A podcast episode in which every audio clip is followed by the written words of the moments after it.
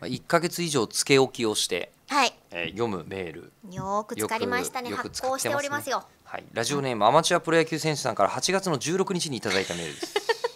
ああ賞味期限がちょうどいいところにね,、まあね今美味しくなってる、まあ、これうん多分しょうがない、うんねえー出荷が月1なんでしょうしょうがないですそれはしょうがないでなんですって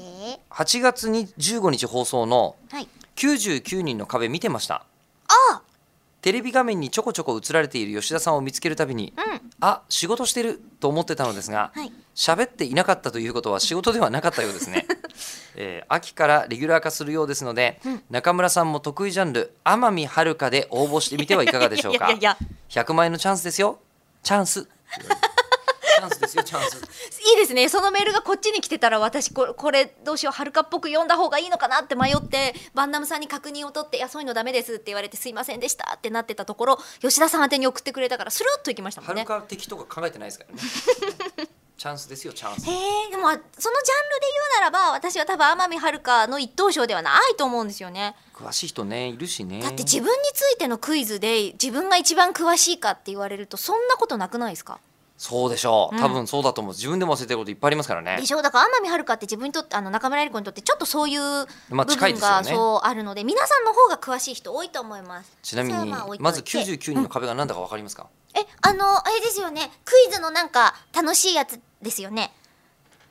テレビ番組クイズ で結構久しぶりに テレビって面白いよねって思わせるぐらいの感じのシステムだったわけですよ。えっとクイズジャンルのそれぞれのだからまず自分が、まあ、100人の素人がいるわけですへえ会場に。で佐藤二郎さんが司会してるんですけどでその100人の素人が自分の超得意ジャンルっていうのを1個示していいんですよ。僕秋葉原というテーマで出たんですけど、隣の人は、アフリカ沿岸国のシルエットっていうのが出てました。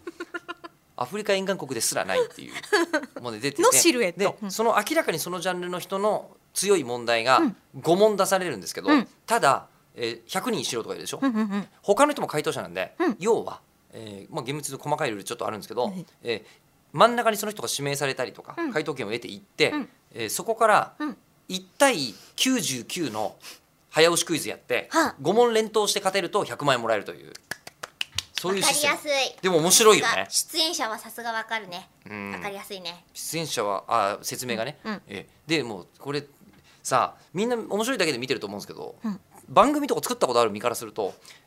使わないのもかなりあるだつまり僕なんか今回に関して言うと前に全く出てないじゃないですか、うんうん前に全く出てないので、あのーそれなのに500問毎回作んなきゃいけないんですよ。